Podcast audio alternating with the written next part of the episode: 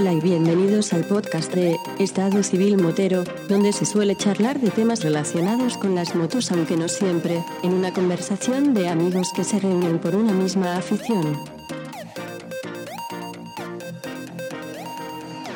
¿Qué pasa, chaval?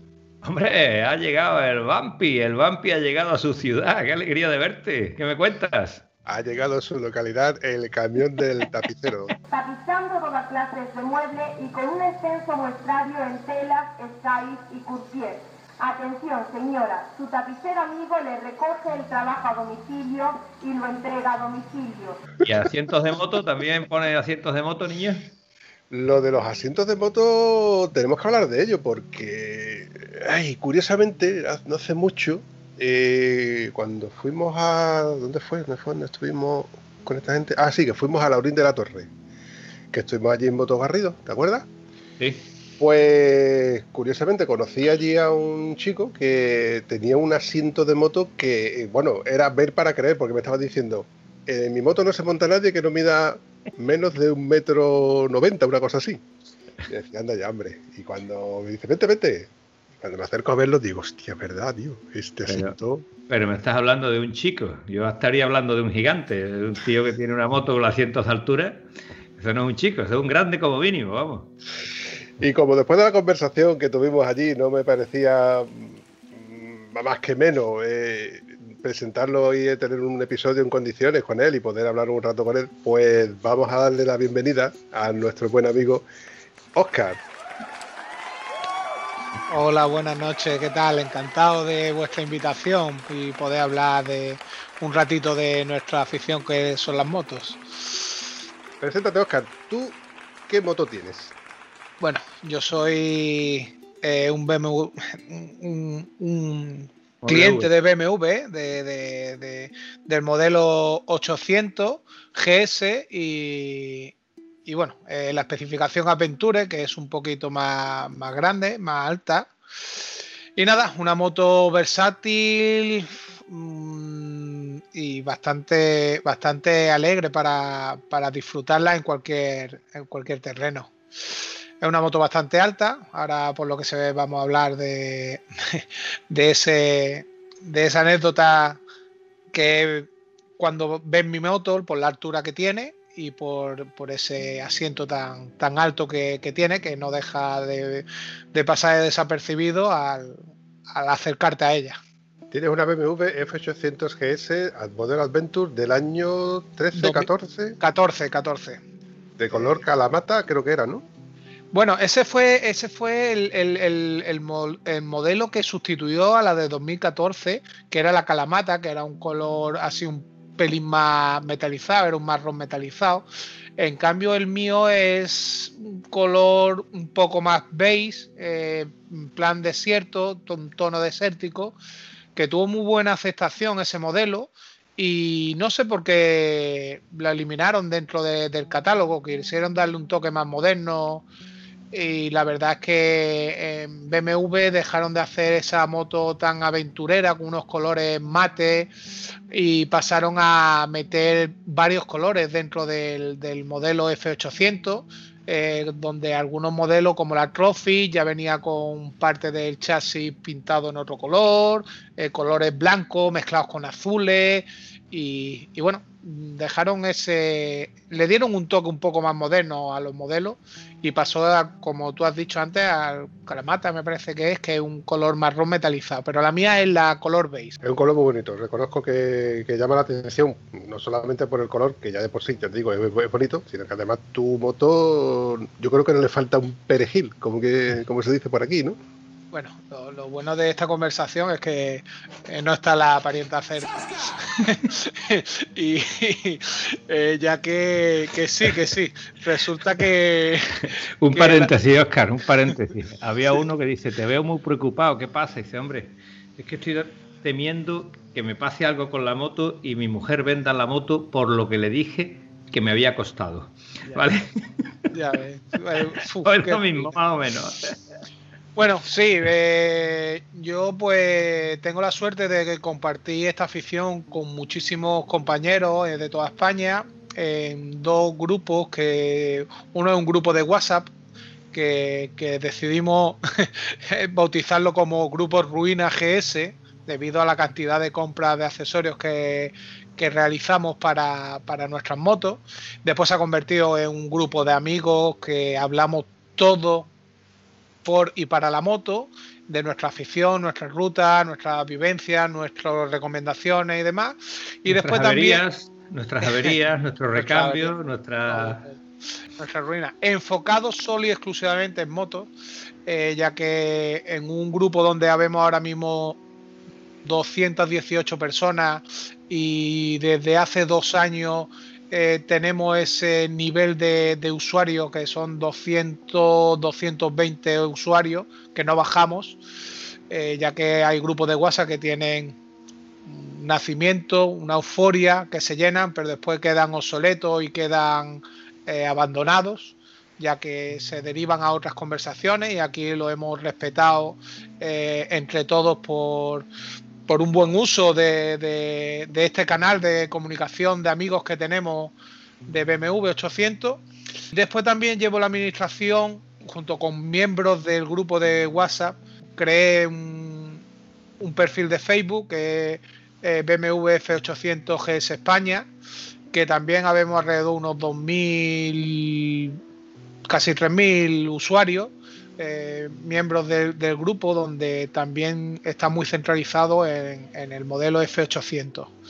Y bueno, ese perfil no ha crecido más debido a que tengo unos filtros para la hora de solicitar el ingreso al grupo, que no entre cualquiera, que no entren empresas para anunciar sus productos y se quede más a nivel privado, coloquial, de un grupo de gente que busca como hobby eh, mm, nutrirse de la experiencia y los conocimientos de, todos los compañeros de, que los formamos. Me estoy quedando denodado, Antonio. Yo con este hombre, con esta con, esta, con, esta, con este palabra, como tú y yo solemos decir. ¿Te cuenta?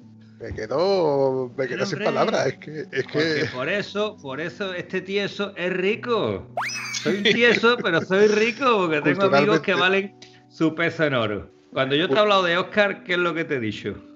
Que hombre, que es un que es un gran tipo. en la más amplia expresión de la palabra. Pues esta es la expresión de la palabra, ¿vale? Me encanta rodearme de gente como vosotros. Yo, la verdad es que cuando te conocí, que realmente no te conocí eh, en persona, sino virtualmente, cuando entré en el grupo de WhatsApp, y creo que fue Antonio el que me, agregó a él, cuando yo vi la lista de, lo, de, los, de la cantidad de personas que estaban agregados a ese grupo, yo decía, madre mía, yo no sabía que existían grupos de WhatsApp tan extensos. Pero claro, yo decía, uff, este grupo de WhatsApp veremos por dónde sale, o porque yo es que odio los grupos de WhatsApp, pues, particularmente y bajo mi punto de vista. Los tengo todos silenciados porque no puedo seguir el hilo de todos y que conste de que soy la típica persona que me lo leo todo. Cuando yo veo que... Algunas veces, ¿no? Me lo leo todo algunas veces.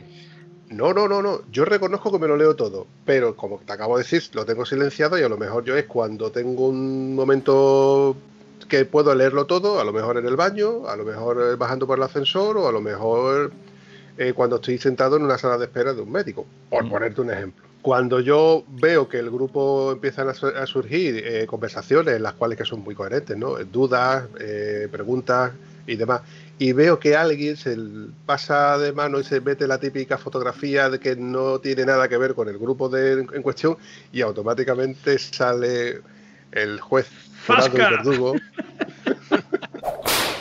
Sale mano rápida. Eso te lo han contado, ¿no? Eso no te ha pasado a nunca en la vida, ¿no? Eh, me pasó, me pasó, me pasó.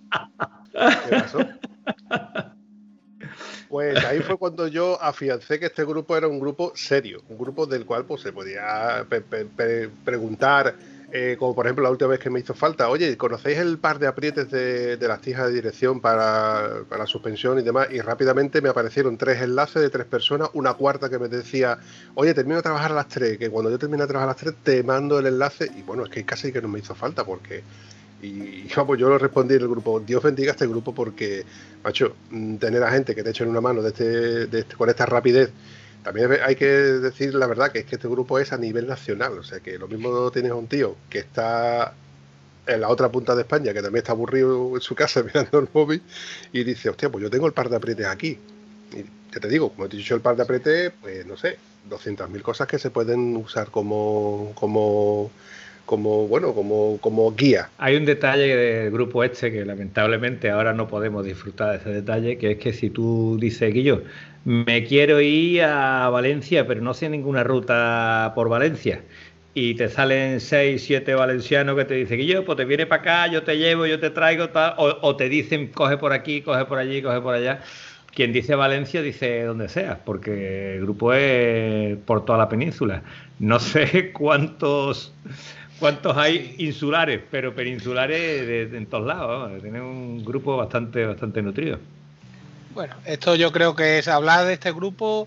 Eh, bueno, para mí es un orgullo, una alegría de, lo que, cómo empezó, a lo que se ha convertido, a lo que es. Y bueno, yo creo que esto eh, daría para nuestro amigo Vampi hacer un programa más adelante donde me encantaría mm, poner la historia, poner una cronología de la vida y de cómo ha evolucionado este grupo.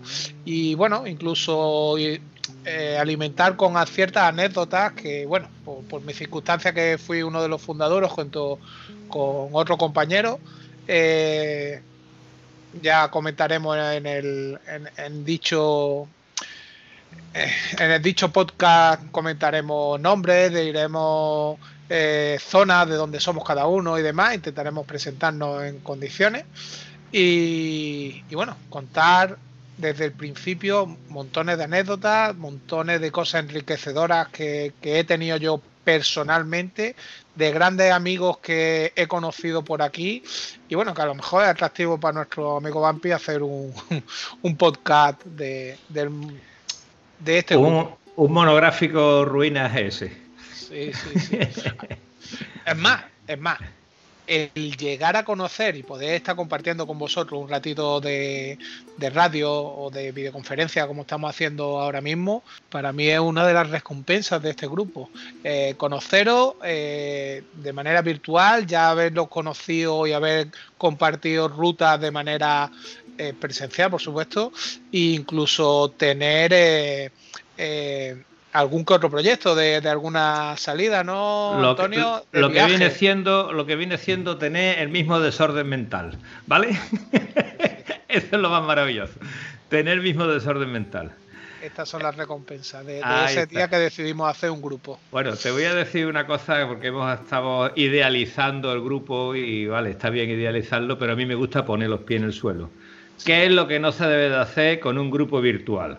Coger, quedar 10 por el grupo que no han salido nunca y salir y hacer un pedazo de viaje a Marruecos. Bueno, esa es otra de, de las recompensas que me llevo yo de, haber tenido, eh, como diríamos, este, este privilegio de, haber puesto ese granito de arena para montar este grupo y que haya crecido de una manera tan grande, tan bonita, tan sana. Y, bueno, una de esas recompensas, sin duda, que para mí ha sido muy importante en mi, tanto en mi vida personal como en mi vida de motero, ha sido la de poder haber organizado un viaje conjunto de 10 miembros de este de este grupo de WhatsApp, de esta aventura tan bonita. Aún así, dándote toda la razón, que es un gustazo organizar una cosa de esa y que salga todo bien. Lo que te digo es que yo mm, te digo, personal, ¿eh? no sé cómo te iría a ti a qué maravilloso viaje. Yo no hago un viaje a Marruecos con Dios, tío, que no conozco de nada, por si acaso sale bien. Porque lo normal es que yo no cuadre. Cada uno de su padre y de su madre. Totalmente, totalmente. Antonio, si a mí me cuentan cómo es un viaje que contigo la primera vez que yo fui que salí contigo en moto, es que no vi contigo ni a la puerta de la esquina, ni a, la farmacia de guardia. ¿Qué me estás container? ¿Qué, qué, te ha pasado? Que, yo no me acuerdo. No, no, si ya lo has hecho me repito. mira, cuando yo tenía Facebook, hace de eso algún tiempo, había un comentario en el cual, si Antonio Guita nos dice de vamos a dar una vuelta, no, os está engañando no vayáis con él porque luego volveréis después de cuando de la segunda. volveréis después de comer. Después ese comentario era de, mi amigo Carrie. Decía, Antonio te dice que vamos a dar una vuelta en moto Tú te das la vuelta en moto, pero no te vayas a creer que vas a volver pronto y no te vayas a creer que vas a ir tan lento como él dice que va. Ni va tan lento ni va a volver tan pronto. Es normal, si hace un viaje de. Claro, pero el concepto de tener moto para ir a tomar café al Bar del Cruce y volver, el Bar del Cruce está a 80 kilómetros más o menos, Oscar, para que te sitúes. Es como los que van en ronda y van al, otro bar que hay por allí, no sé si cómo se llama el de, típico de ronda. Eh, sí, el de. Ese que no te sale. El Madroño, el Madroño. El Madroño, llega el Madroño y te vuelve para atrás, sí, por una carretera muy bonita, pero, pero no es lo único que hay, ¿no? Entonces, claro, cuando estos niños con sus motos ya de gran cilindrada empiezan a hacer salidas y van y vuelven, y digo yo, ¿te viene? Venga, voy contigo. ¿Y qué hacemos? Pues damos una vuelta y a mí me gusta a mí me gusta perderme, no solamente coger las carreteras que conozco, sino meterme por las carreteras que no conozco. Y claro, cuando termina la carretera que no conoce, tiene que buscar una carretera que sí conoce para poder volver. Y ya que estás allí, pues tendrás que comer, ¿no? Y ya que estás comiendo, pues te tienes que dar la vuelta. La pregunta de cuando Antonio te dice vamos a dar una vuelta, es decir, ¿lleno el tanque del todo o con lo que llevo es suficiente? No, con lo que llevas nunca es suficiente. Nunca es suficiente, ya te lo digo yo que no. Eh, eh, miedo me da el día que yo le dije a él, Antonio, he visto por Wallapop un depósito eh, Turatech supletorio al que tú tienes donde le meterías 15 litros más a la gasolina, de gasolina. No, es, correcto. ¿No? No es correcta la información. El tanque ese tiene 25 25, 25, 25. 25 litros.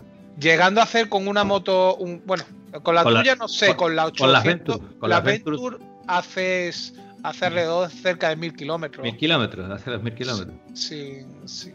Reportaje la historia está que nos cogió eso justo antes del confinamiento. Y ahí fue cuando ya me, me enfrié con el depositaco ese. Pero sí, cada vez, no sé por qué en el móvil ha quedado con el nombre de depósito y cada vez que busco el móvil en el, en el coche sale la guía y dice depósito. Lo voy a llamar a ver si lo tiene, a ver si me meto.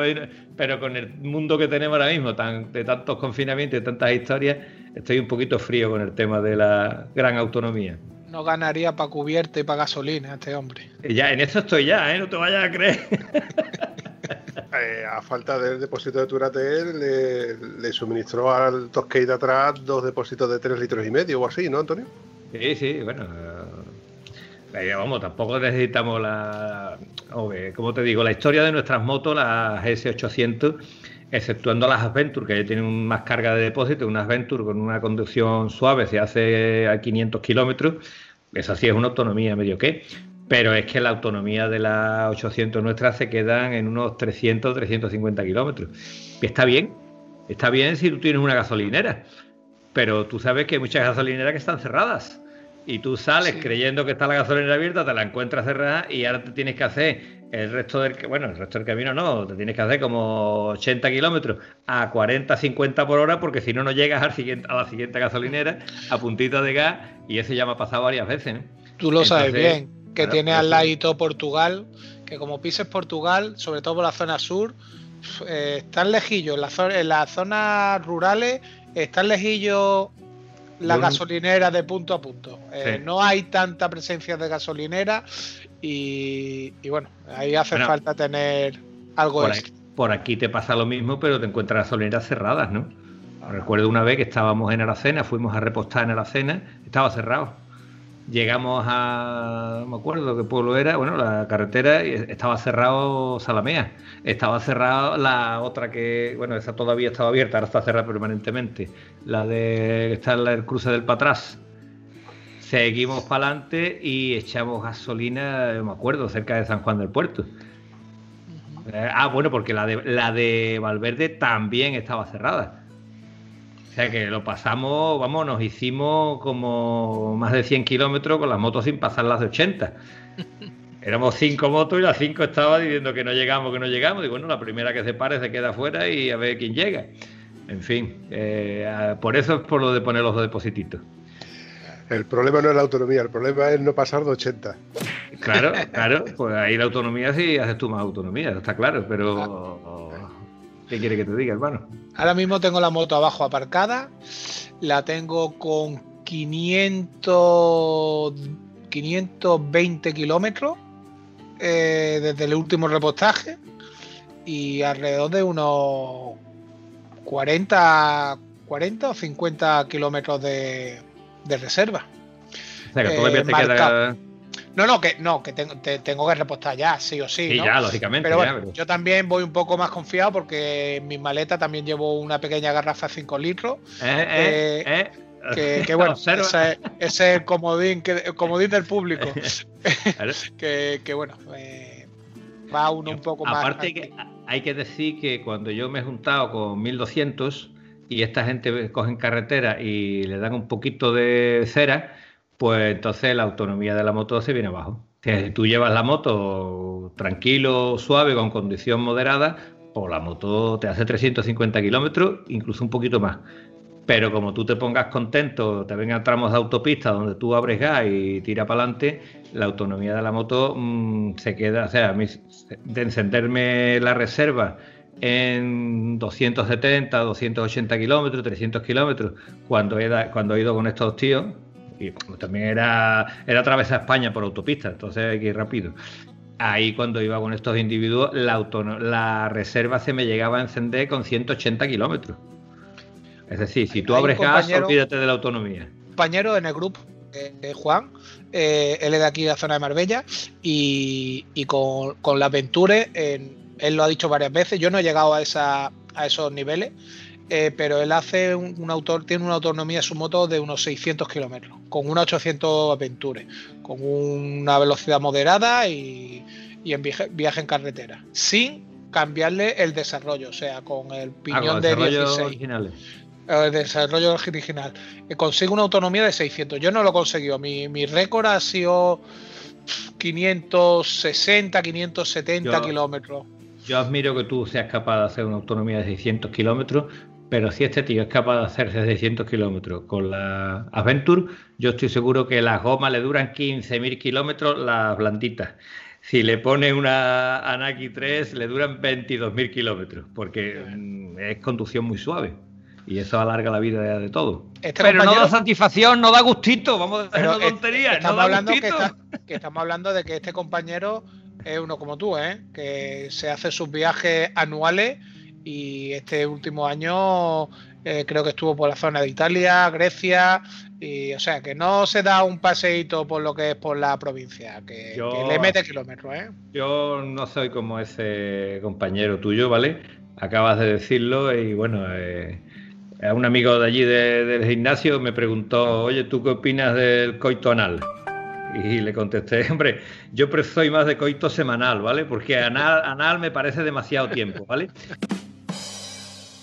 Entonces, este compañero tuyo que yo envidio es capaz de irse con la moto hasta atravesar Europa, yo soy más de salir por la semana cada vez que puedo. Entonces, de fin en fin de semana, o sea, te digo, yo no me puedo escapar 20 días de mi trabajo, pero sí me puedo escapar un viernes. Claro. Y si me alargo, pues, puedo meterle el lunes de la otra semana. Entonces ya me he perdido dos días, pero no me pierdo dos semanas seguidas. Por ahora, quién sabe, he comprado un número de la lotería y bueno, para Dios querer no es imposible, ¿sabes? Como me toque te va a enterar. Bueno, pues le dejamos a Vampi, ¿no? Que recupere un poco la rienda de, esto. Que di algo, Vampi, coño, di algo. No, yo estoy disfrutando mucho de la conversación que tenéis entre, los dos. Bueno, más bien de la tuya, Oscar, porque la de Antonio ya. Es que Antonio ya lo tengo un poquito más agastado. Es más, más común el, el hablar en plan cuñado, como, como hablamos nosotros, pues ya estoy más acostumbrado a hablar con él. Entonces, lo que me gusta escuchar son las excelencias que tú estás hablando de, tus viajes, de tu, moto. Y es que yo, eh, conforme me estás hablando de tu moto, intento de rememorar todo y cada uno de los accesorios que tiene tu moto. Y la verdad es que me encanta porque las maletas de aluminio, protectores de defensa, protectores de escape, y creo que también tú tenías los estribos ensanchados, ¿cierto? No, los escribo ensanchados, no, no, no, no, no. Lo que tengo, bueno, son todos los accesorios de protección de la moto en aluminio, o sea, todo lo que trae de casa en plástico la moto está cambiado por aluminio, tanto la protección de, cadena, eh, del piñón de ataque, de eh, protecciones laterales donde rozamos con las botas y a veces se manchan, pues están cambiados todo por aluminio. Eh, tenemos la entrada de refrigeración de aire del radiador eh, modificado y todo por entrada también unas rejillas de aluminio. Eh, tenemos Por, esto es por mi gran amigo Antonio también. He cambiado lo que es los discos de frenos delanteros por unos refrigerados. Uf, refrigerado porque lleva un radiador aparte. no, por el tipo de dibujo que lleva, ¿vale? Que es dentado, como las motos de, enduro. Eh, y bueno, eh, da un aspecto y da mucha seguridad en la frenada. Eh, lo que es curioso que cuando la gente ve estos discos y mira, ¿de dónde está? y tal cual, y le cuentas la procedencia y le cuentas lo que nos ha costado, dice, hombre, por Dios, pero yo no pongo ese disco. Digo, claro, el truño original, ese sí te gusta, ¿verdad? Vaya caca de discos originales que monta la GS800, tío. Mira, ahora que, que habéis sacado el tema del disco, porque es que yo tengo curiosidad. Eh, tú, Oscar, cuando cambiaste el disco, ¿lo cambiaste porque ya estaba gastado, porque estaba deformado o necesitabas cambiarlo?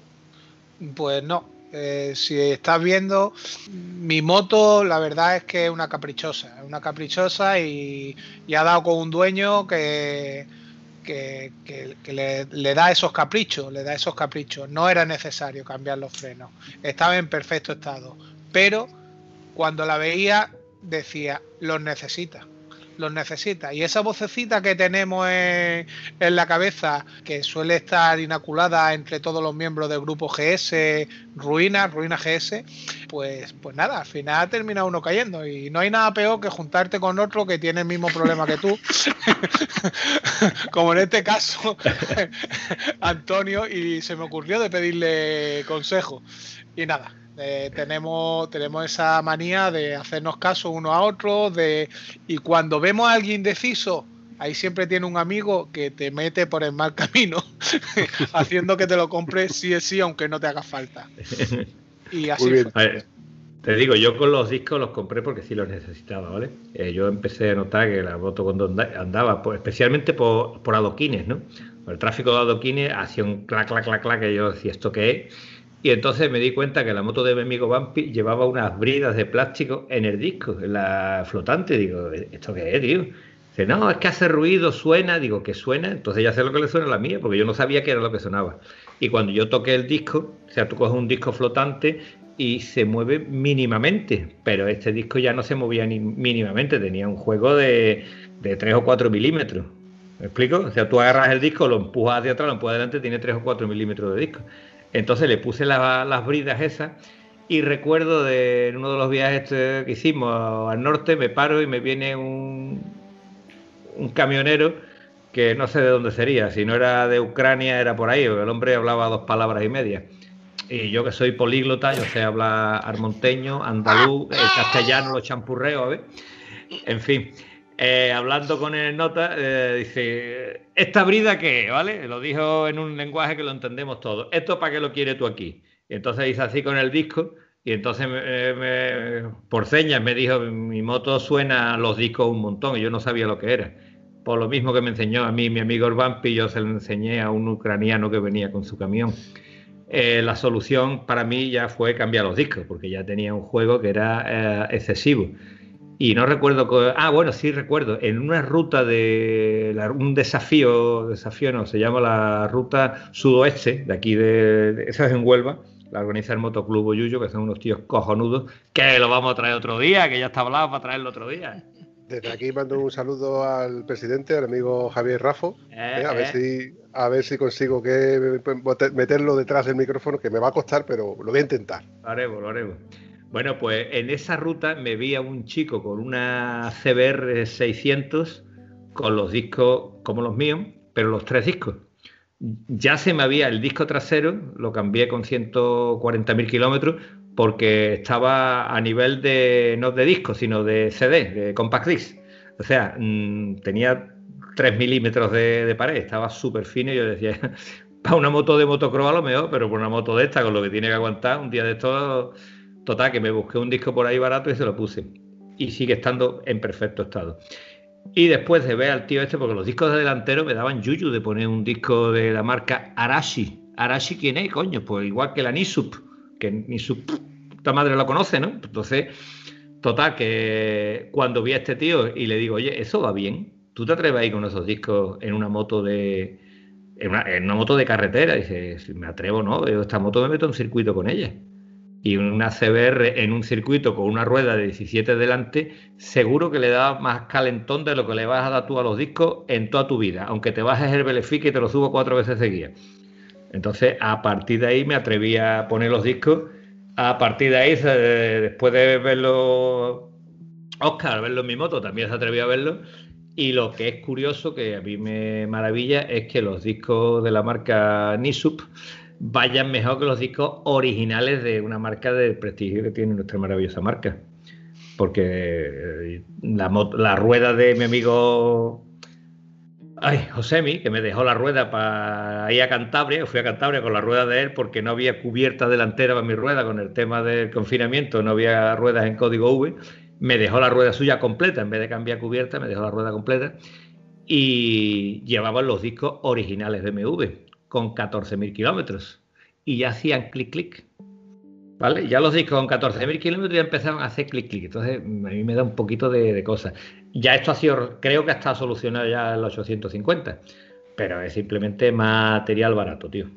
Entonces, aquí esta noche, eh, por lo que veo, se ha hecho la cuadratura del círculo. O sea, hemos cerrado el círculo que nuestro amigo Vampire era el que tenía los discos con presilla, tú fuiste el que los viste lo compraste y me enganchaste a mí. Y al final estamos aquí con los discos Arashi, contento, que, no, que no, nos llevamos comisión ni nada, simplemente estamos dando nuestra, nuestra experiencia eh. con unos discos comprados en AliExpress, eh. unos discos que nos han sorprendido y nos da seguridad. Yo puedo decir que soy una persona de 1,90, 118 kilos, más todo el equipamiento que lleva mi moto y esa moto, me, eh, esos frenos me paran a mí y todos los kilos de inercia que lleva mi moto perfectamente mejor que con los que llevaba de serie una BMW 800. Que el juego vale alrededor de 600 euros en el concesionario. Estamos hablando de unos discos que la pareja vale la maravillosa cifra de 138 euros. Por 138 tiene unos discos que en el concesionario te cobran 600, era, ¿no? 600 euros vale luego Es, un timo, porque si dijera te cobra 600 euros y tiene unos discos de una calidad fuera de serie, pero... A menos, a menos, a menos que vaya estando en garantía, ¿eh? Porque cuando vas en garantía te dicen ese ruido es normal porque son discos flotantes.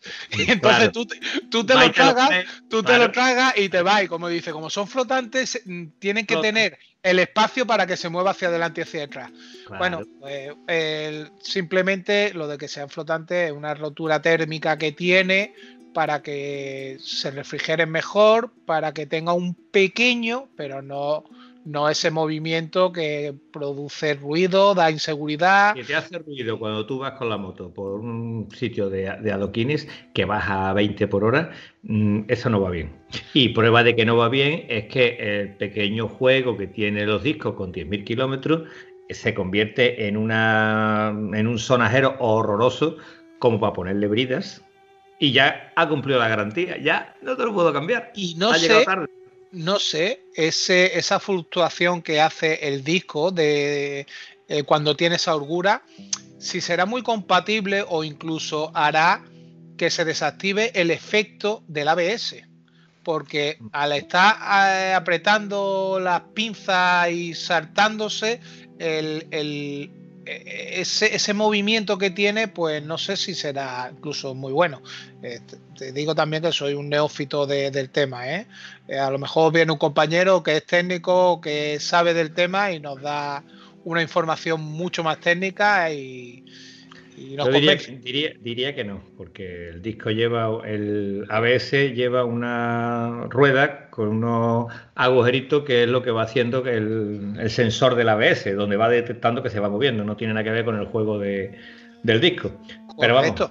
Pero si, si la pinza cuando está haciendo su efecto sobre el disco, ese disco está viendo un movimiento sobre él, no sé si, si debe ser muy bueno para la frenada. No lo sé os voy a puntualizar una cosita. Si os fijáis bien, es que, tal y como lo estáis contando, para el que no lo sepa, puede pensar de que el disco se mueve hacia los lados, hacia la derecha y hacia la izquierda, pero el disco, el movimiento que tiene, esa pequeña holgura que tiene, que no lo tiene exactamente en ninguno de los dos discos, tiene a lo mejor en uno, Puede que tenga medio milímetro, el otro puede que tenga dos milímetros. Tanto no, no, suele tener. Sí que es verdad que yo he ido al concesionario, te estoy hablando del 2008 cuando yo compré mi moto, yo he ido al concesionario a lo mejor para preguntar cualquier cosa y me he fijado en una moto que estaba allí en el concesionario y me ha dado por tocar los discos y tiene esa misma oscilación hacia adelante y hacia atrás, no hacia los lados, hacia adelante y hacia atrás. También es verdad de que estos mismos discos que no lo fabrica BMW, lo fabrica, no sé, la marca Brembo o la marca Galfer o Ya te digo yo que no. Ya te digo que no lo fabrica ninguno de esos dos. Yo no sé quién lo fabrica. Yo te digo a ti que no lo fabrica BMW, porque las pastillas de freno no son BMW, ni las pinzas de freno son BMW. Del mismo modo que el ABS tampoco es BMW, es Bosch. Partiendo de esa base, yo he visto esos mismos discos de freno en la Triumph Tiger XC y también tienen esa misma oscilación. Entonces, me da que pensar de que esa pequeña orgura que tiene hacia adelante y hacia atrás en el disco flotante son porque los tienen que tener porque son discos flotantes. Vale. Yo no soy ingeniero, pero te digo que lo mismo que lo tiene mi moto, desde el 2008 hasta... Oscar, ¿de qué año es la tuya? 2014. Y los tenía, ¿cierto? Sí, sí, sí y no se han cambiado. Ni ha habido campaña, ni ha habido anomalía, ni nadie se ha dado con eso. Es una cosa que está ahí, que se supone que es normal y que no te la van a cambiar. Yo te digo a ti que si, si ese disco se moviera de lado a lado, eh, las lluvias de cartas que le caerían a BMW y las de reclamaciones que le caerían a todos y cada uno de los concesionarios sería abismal, porque es que eso es inseguro. Pero bueno, también me da que pensar de que un ingeniero cuando ha hecho las pruebas de una moto antes de entregártela, de horas y horas y horas de kilometrada, de meterlas en máquinas, de meterlas, de dejarlas al sol, de, dejarlas a la inclemencia del tiempo. Se supone que cuando te la entregan, pues está certificada para que no dé problemas. Luego están las campañas de las cosas que luego van llegando. Eres un iluso, querido amigo. Eres un iluso. Llámame el, el ingeniero puede hacer mejor proyecto de su vida. Pero cuando llega el modelo a la serie, el que tiene que sacar el modelo a la serie dice, señores, si hacemos este modelo a la serie, nos va a dejar X. Y si le quitamos este montón de cositas buenas, pues nos va a dejar X más Y. Y ya está, porque esto es pero ¿cuánta gente se mueve en el mundo por amor a su trabajo? Pues yo, pienso, yo pienso, El resto se mueve por amor al dinero. Ya está. Yo pienso como Bumpy, ¿eh? Pienso como Bumpy que una empresa como vos, ah, como vos digo yo, como BMW, eh, no puede dejar eh, en el aire la seguridad de una, de, una persona que está haciendo una inversión en una máquina. No, es eh, inseguro. No es inseguro. Hay que sustituirlo. Ya está. Bueno, ahí discrepo contigo, Antonio, respecto a lo de la el tema de flotante. Eh, estoy un poco ahí con la idea de, lo que expone Bumpy, de que si hay un ingeniero, hay una empresa, una marca como BMW, donde tiene que primar la seguridad de, su cliente, bueno, y, no puede sacar al mercado una cosa con algo tan susceptible de poder tener un accidente o poder simplemente dar la sombra de que pudiese ser lo que acarrea el accidente. Eh, yo creo que tendrá unos márgenes, unas tolerancias y será tendrá una, explicación coherente por parte de, la ingeniería de BMW.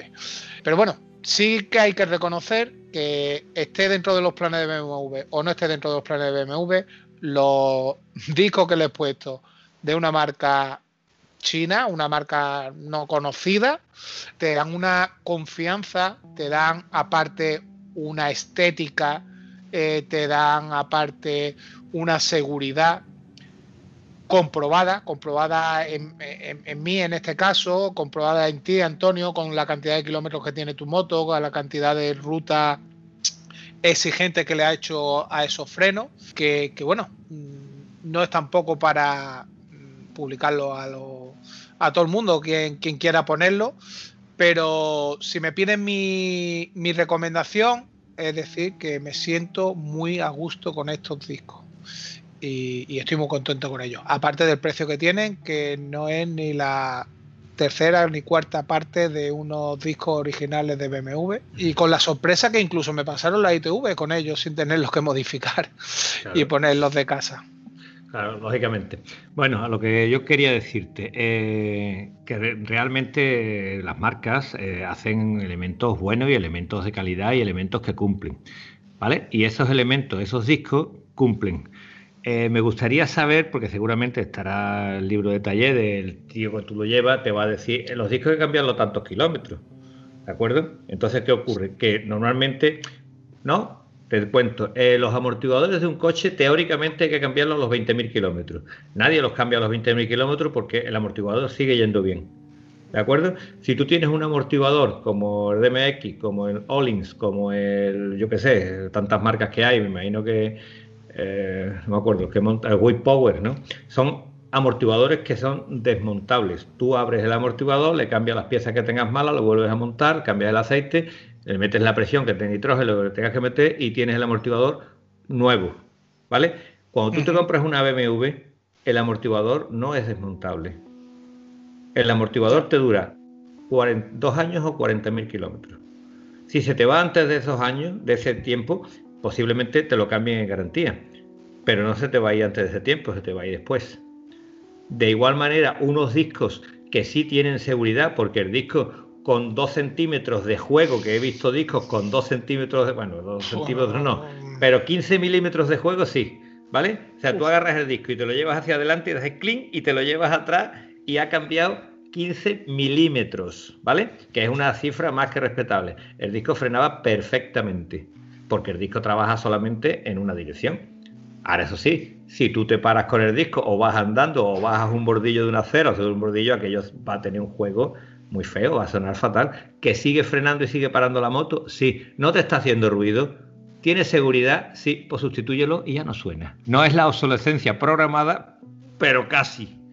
¿De acuerdo? Está hecho para, que lo sustituyas y ya está. Lo mismo que sustituye plato, piñón y cadena, ¿no? Yo tengo una teoría sobre los frenos. Y a mí me da que pensar que cuando un constructor de motocicleta la tiene que presentar, la tiene que homologar, tiene que pasar por ciertos parámetros, como por ejemplo que las luces estén regladas, que de tanta luminosidad, que los intermitentes sean visibles de tal distancia, eh, que no sobrepase anchuras, etcétera, ¿no? Las homologaciones.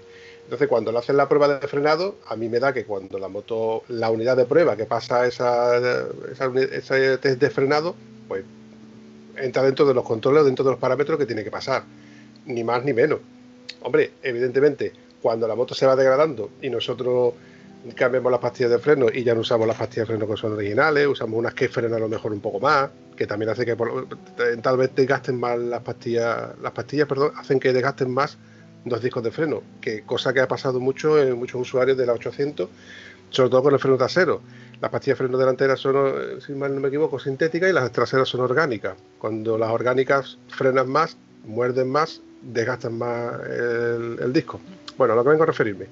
Cuando tú cambias una pastilla de freno y le pones a lo mejor una que no son originales, y no digo que frenen más o menos, pero a lo mejor resulta que compras una y frena un poco menos, pues entonces dices tú, oye, pues ya estoy perdiendo eficacia. Si le cambio además un disco que sea acorde a esas pastillas, pues estás ganando muchos enteros. Dándote razón a, lo que tú me estás diciendo, Antonio. Yo si el día de mañana tengo que cambiar los discos de freno, no le voy a comprar unos originales de BMW.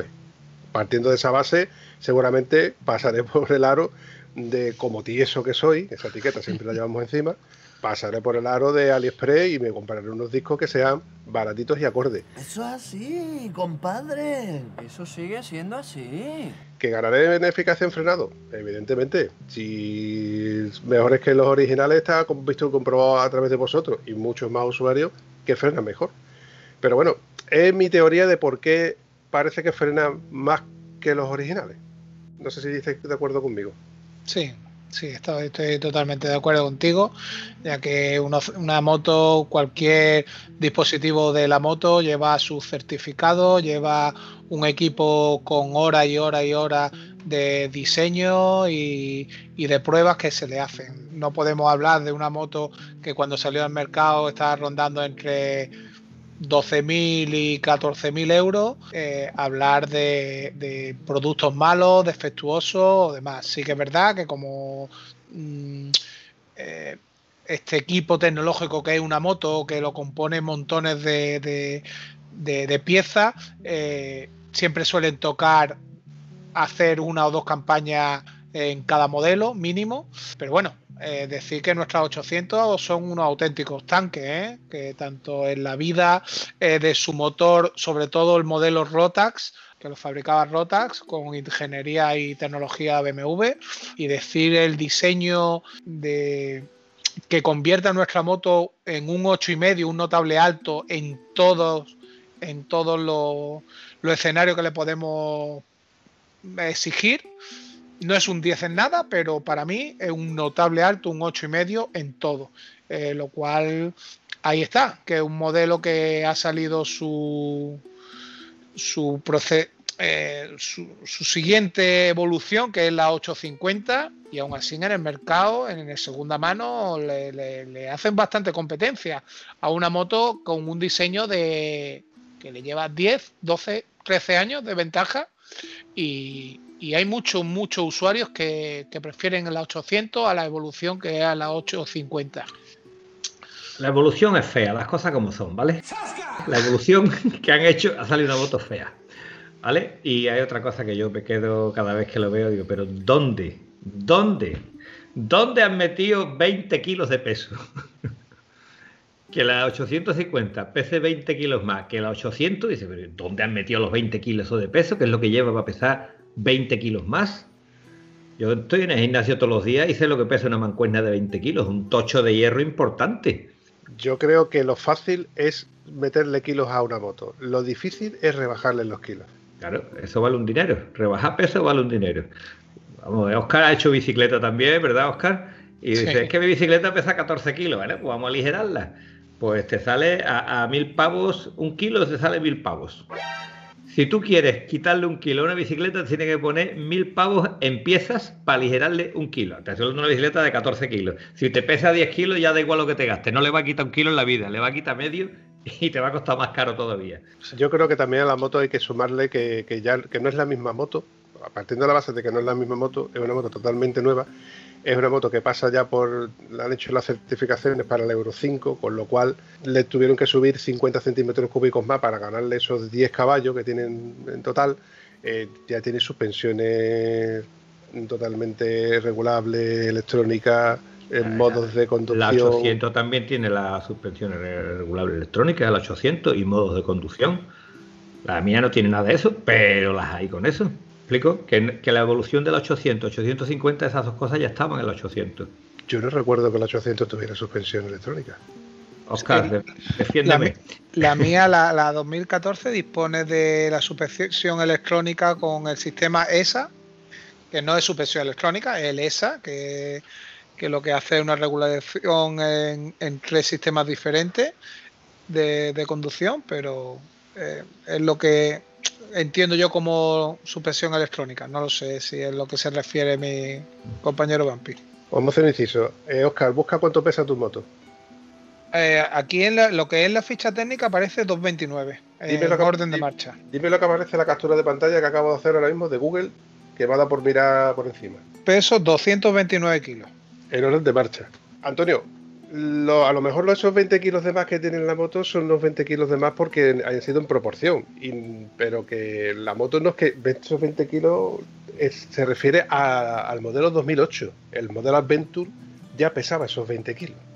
Entonces, hemos ido evolucionando a motos que... Yo creo que esos, esos, esos kilos de más que estamos hablando del paso, yo creo que es un fallo óptico. O sea, me desarrollo, desarrollo cuál es mi teoría. Es que eh, al haber cambiado el 850 el, depósito de gasolina que teníamos bajo el asiento, haberlo colocado en el sitio original de cualquier otra moto que es frente, frente al.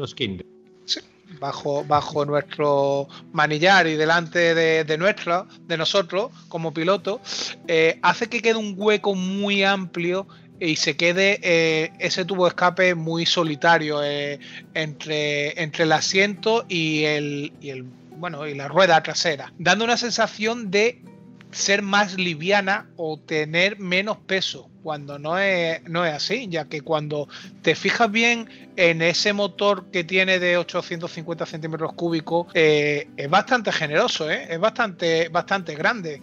Y bueno, si ya nos vamos al modelo 850 Venture, teniendo un, un ancho bastante, incluso superando a la hermana mayor 1200, eh, quiere decir que ahí tiene que estar esos kilos escondidos que lo estamos buscando como, como locos. Pero yo creo que por eso digo que es más tema visual. Tema visual nos da sensación de ser una moto algo más liviana que nuestra 800. Cuando al final la subimos lo alto de la báscula y encontramos esa diferencia de kilos entre la 850 y la 800. Lo que decía es que cuando Vampi ha comparado el peso de tu Adventure con el peso de la... Lo que te quiero decir, tú has comparado el peso de la Adventure con el peso de la 850 no Adventure.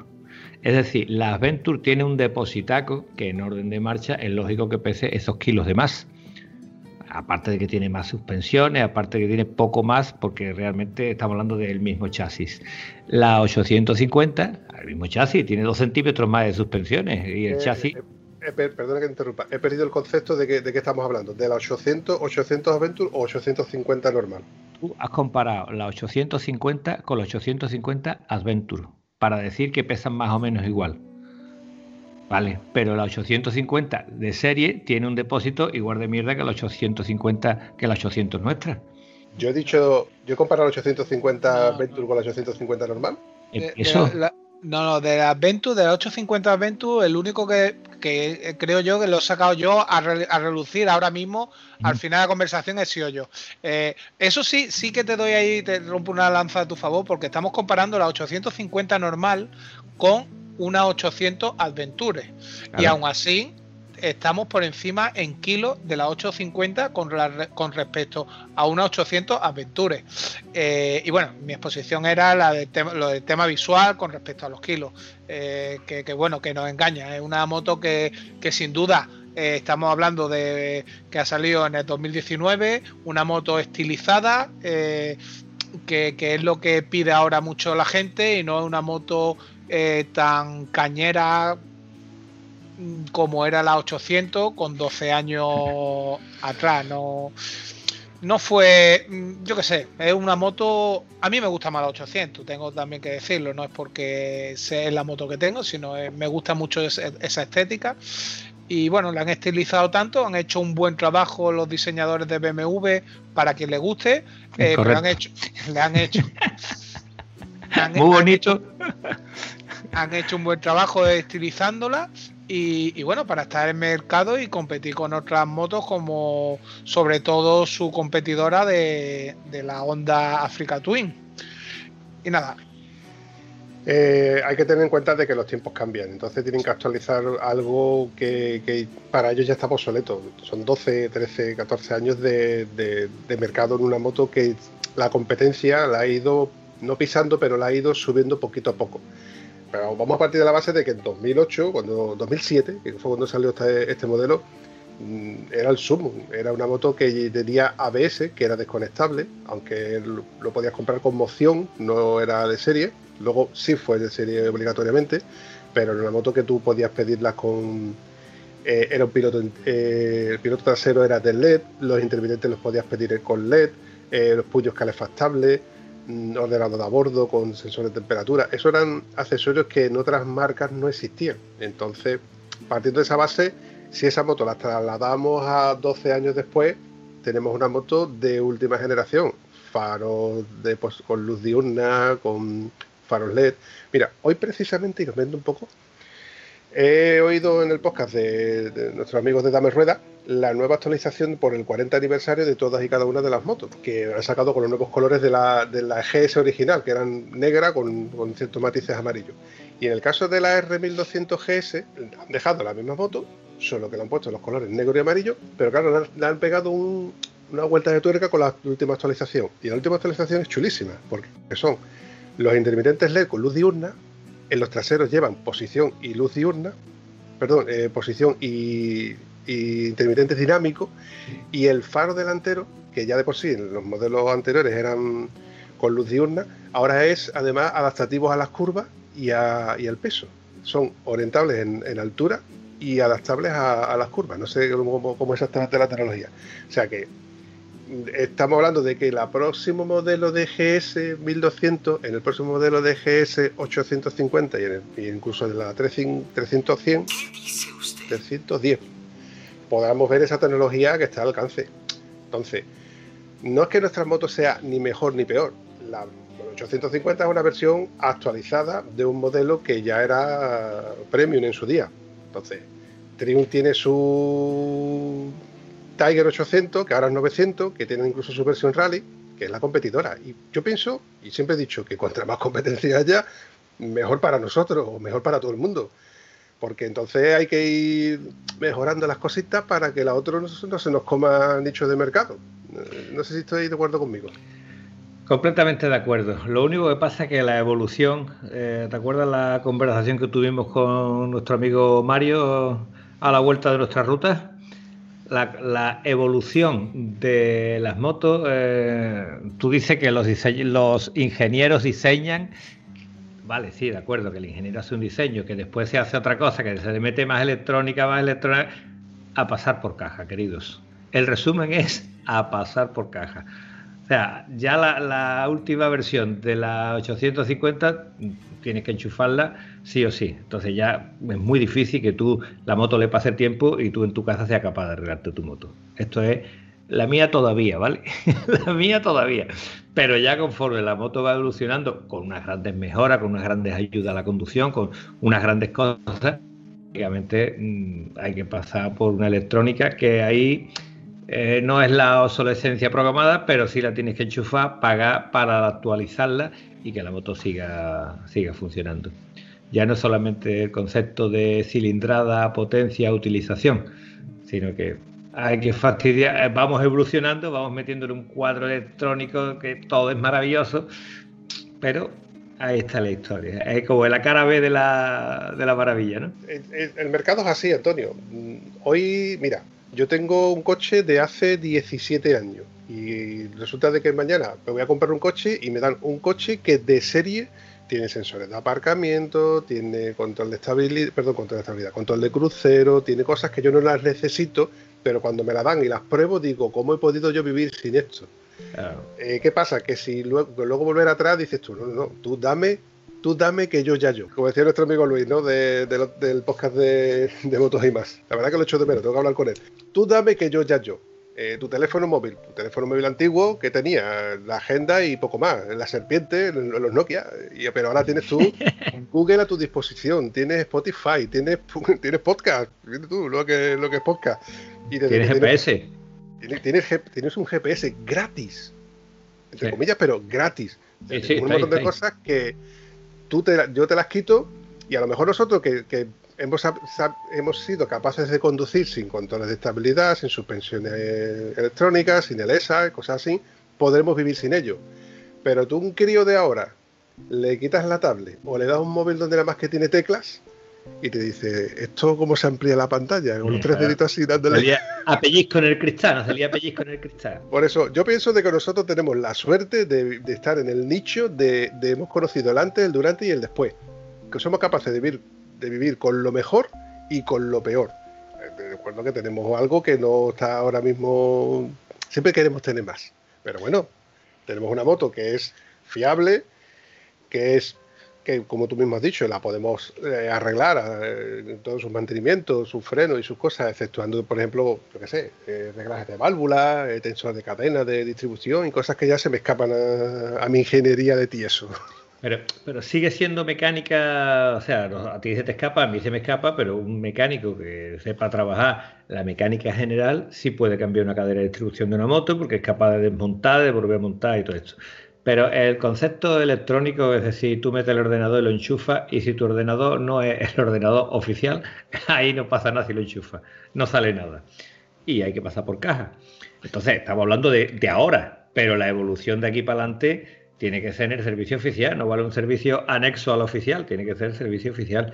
Y esto es, es lo que hay. Bueno, Bueno, creo que las competencias ahora se están abriendo un poco más y te permiten, en los coches por lo menos, si te lo permiten, de no tener que pasar por el concesionario oficial para sellar cierto, ciertas revisiones y mantenimiento, con lo cual yo espero que en el, en el tema de las motos, pues, bueno, se permita un poquito más adelante. En fin, corramos un estúpido velo y antes de terminar, porque ya nos queda poco, yo quería preguntarle a, a Oscar, porque al final lo hemos dejado ahí escondido en una esquina, ahí relegado, castigado, no, no, no. Muy a gusto estoy. Preguntarle por ese asiento que, que me contaste una historia que la verdad es que es digna de contar. Bueno, eh, hablando de, de mi, de mi jirafa, ¿no? Como la han llamado en el, en el grupo, tiene, tiene su, su- su nombre ya bautizada. Algunos compañeros la llamaban el Enterprise por, por, el equipamiento que tiene sobre, en el cuadro de mando. Que, bueno, a ver si te paso también alguna foto por si la, quieres poner y ponerla en el podcast y se puede para que eh, podáis hablar con, con propiedad del tema que estamos debatiendo hoy. Que, que bueno, eh, por mi altura, por mi tamaño, me veía que en, el, en la moto, siendo una moto tan alta, aún así en rutas largas me, sentía incómodo. Aparte, eh, arrastro una lesión, bueno, una lesión, una, un deterioro en mi cadera, ¿no? Que, lo estoy intentando alargar mucho en el tiempo, que es una artrosis. Y bueno, la posición de conducción en, una moto eh, con el asiento que trae el modelo Adventure, que, es una pasada, que está muy bien, porque eh, te delimita en dos alturas la parte del piloto y la parte de, del que viene atrás nuestra como acompañante. Eh, para una persona grande eh, se convierte en un problema. En un problema. Entonces, después de hacer kilómetros con ella y disfrutarla a medias, decidí hacer una inversión en mi moto, ya que la llenaba de capricho y de, de chucherías, como le solemos decir. Eh, decidí hacer una inversión un poco mayor, que era en el tapizado completo de mi eh, asiento, pero no un tapizado cualquiera, porque bueno, podemos ir a cualquiera de los grandes tapiceros que tenemos aquí en España y darle un estilo muy chulo, incluso ponerla cómoda, pero yo requería de otra cosa. Requería de modificarlo, modificar el asiento a mi altura, a una posición de conducción diferente para el que está diseñado este asiento en esta moto. Entonces, eh, aumentando la altura, aumentamos el punto de gravedad donde vamos a estar conduciendo esta moto. Pero sacrificaba eh, ese punto de gravedad levantándolo un poco más, eh, pero ganando una comodidad y poder estirar mis piernas y chorrar el culo hacia atrás sin tener que estar delimitado en, la, bancada que crea el asiento de serie. ¿vale? Entonces, pues nada, hice una inversión en un tapicero de aquí de Málaga, me costó trabajo encontrar un tapicero que me hiciese ese trabajo, me lo hizo, bueno, de aquella manera, eh, rellenando con espuma, poniendo gel, eh, pero como buen artesano que es, no se dejaba mucho de dirigir. Dirigir o o como no, supo, no supo plasmar exactamente mis necesidades. Y le dio bastante altura, pero dejándole una pequeña caída, haciendo que me chorrase cuando, cuando iba en la ruta, eh, hacía que me chorrase hacia adelante. Lo que hemos eh, hablado, perdón un segundo, lo que hemos hablado en algunos podcasts de las líneas que llevaban los asientos antiguamente, los asientos de motocross, como iban, y era la, la línea de la moto hacía una V entre el depósito y el asiento. Entonces, para una moto de campo te ayuda, porque cuando tú pegas una aceleración rápida, no te resbalas hacia atrás en el asiento. Pero para las motos nuestras, a la larga, 100 kilómetros, tú poco a poco te vas deslizando como si fueras en un tobogán y acabas en el centro de la moto, con lo que la rodilla sigue o la cadera sigue con una hiperflexión, que es lo que tú querías esquivar. Sí. Eh, el problema que tenía es ese, que, mi, sentada no es, no es tan cerca del depósito, del falso del depósito de nuestra moto. Eh, mi sentada es bastante más atrás. Eh, lo cual, si yo me siento más atrás y no me ha arreglado el chasis del asiento, hace que poco a poco me, me chorre hacia adelante. Y al final, una solución que le estaba dando yo de poder extender mis piernas se generaba el problema de que yo estaba haciendo la ruta todo el rato intentando aguantar con mis piernas, o sea, metiendo presión en mis piernas para no chorrarme hacia adelante. Lo cual, con ese tapicero, con ese trabajo que me hizo ese tapicero, eh, no conseguí lo que yo quería. Eh, después, pues, decidí volver a hacer una segunda inversión, eh, ya en un tapicero de renombre, aquí en nuestra capital andaluza, en Sevilla. Eh, si me permite Vampi, voy a decir el nombre de este tapicero que es patrocinador oficial. bueno, no, bueno, no, no, es patrocinador, ya que eh, eh, pero sí es verdad que su trabajo mm, merece el que tener este reconocimiento a través de las redes sociales, como siempre que me preguntan lo hago, decir su nombre que es Asiento Márquez, Antonio Márquez, y hizo un gran trabajo, un trabajo y sobre todo muy profesional, debido a que me hizo un primer trabajo escuchándome las necesidades que yo tenía. Que eso es importante, me escuchó eh, lo dejé en sus manos con su profesionalidad, con sus buenas calidades de materiales eh, que tiene cuando hace los lo, asientos y saliéndose del guion, porque él tiene un modelo para, para, esta moto que, que, el que tienes tú, Antonio. un modelo ya que él tiene predefinido con un precio estipulado, cerrado y bueno, que lo hace ya en serie. Eh, en cambio, conmigo era un trabajo diferente. Era empezar de cero. Medirme a mí, mirar la moto, meter espuma, meter gel, volverlo a poner en moto, volverme a medir a mí hasta eh, conseguir lo, que le, estaba pidiendo. Y bueno, eh, como todo profesional, como todo artesano, pues a la primera no dio, creo, no dio, no dio con, con, él, porque aunque sí es verdad que estaba mucho más cómodo que con el otro tapizado que me hicieron, aún tenía el problema de que me chorraba un poco hacia adelante. Pero ahí es digno de, decir de, este profesional que me rehizo por segunda vez, retocando esos fallos que, tuvimos en, ese primer, en ese primer asiento, consiguiendo en este segundo asiento hacer lo que realmente necesitaba.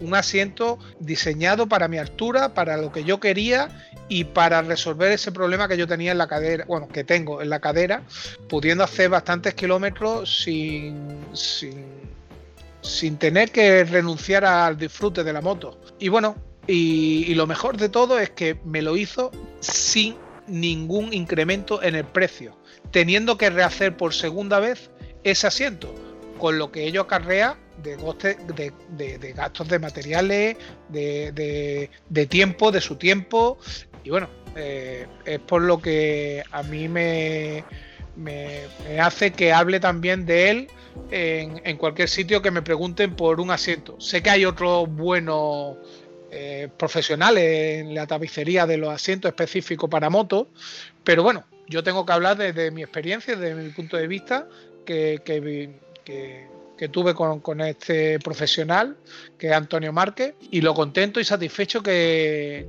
terminó siendo eh, esa inversión, que no, fue poco, ya que eh, tuve que gastarme el dinero por dos veces, pero bueno, es una de las cosas que no me ha importado gastarme el dinero, ya que ha hecho que, que disfrute de mi moto como ella se merece, creo. Y además ha conseguido tener un sistema antirrobo específico para tu moto.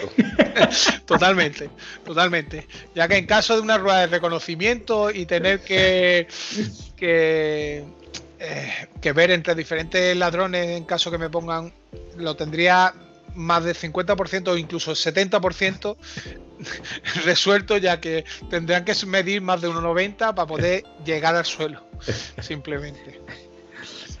Lo coges en el primer semáforo que el tío se pare, saca el pie, ponga al suelo, te va al suelo, coño, no llego. Bueno, chavales, ¿qué os parece si vamos a ir pegándole un cortecito a esto para no alargarlo mucho más? Aunque se me ha hecho corto, la verdad, es que este episodio se me ha hecho cortito. Y yo creo que tendremos alguna que otra cosilla que se nos hemos dejado en el tintero para un próximo episodio. Así que, Oscar, con esto ya te, emplazo y te cojo un poco eso aviso para que, por si te puedo contar contigo en el próximo episodio. Cuando lo necesite, siempre de, diciéndomelo un poquito antelación para poder coordinarlo. Estos ratos de charla y tertulia se agradecen. Eh, lo vuelvo a decir, es de las recompensas que tengo yo de este maravilloso grupo, Grupo Ruina 800 GS, que, que me ha brindado. El conocer gente como vosotros, el hacer experiencias como esta de los podcasts y, bueno, y seguir disfrutando de nuestra versión que son las motos. Qué gustazo, tío. Qué gustazo encontrar gente con el mismo desorden mental que quiere que te diga. Esto es fantástico. Lo que creo, Vampi, que hay que preparar un monográfico Oscar y su maravilloso grupo Ruina. Contar la, cómo llegó a formarse este grupo, porque yo no me acuerdo cómo alguien me dijo, mira, pues hay un grupo por no sé qué, pues vale, en fin, que no, no recuerdo cómo, cómo llegué a entrar pero me encantó, me encantó sobre todo por la maravilla que es que cualquier problema ahí están todos para echándote un cable. Muy bien, pues ya tenemos un, un temita pendiente para el próximo episodio. Sin más, chavales, os dejo porque yo sí me tengo que ir despidiendo que... que esta gente tiene... Esta gente que tiene una vida social, yo es que no los entiendo, coño, con lo bien que se está en casa. Un placer, señores. Un abrazo, chavales. Venga, hasta la próxima. Luego...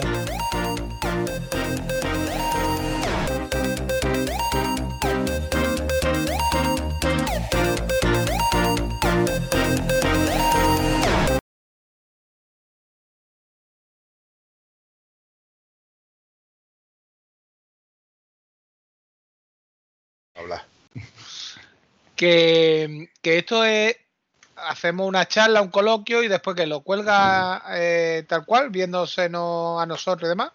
Esto primero va al médico a tu casa, después te, te, te ve, te, ve, dependiendo de lo que tenga, de la gravedad de la enfermedad en sí, pues ya Ajá. luego te, opera corazón abierto o espera Ajá. que estés dormido para, para recortarte las, las partes de las vísceras que no, que no interesan. Lo que te sobra.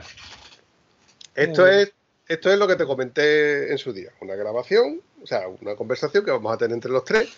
Bueno, entre ¿Sí? los tres no, seguramente Antonio tomará las riendas del, del, episodio de hoy, donde hoy te va a hacer un tercer grado. ¿A mí?